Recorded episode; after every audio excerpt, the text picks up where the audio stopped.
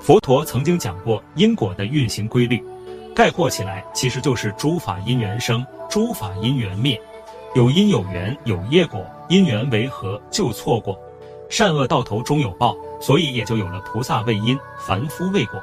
作为一个修行人，应该每时每刻都要关照自己的本心，安住在当下，而不应该去过度的关注心外之物。这样一来，就能达到清净无染的境界。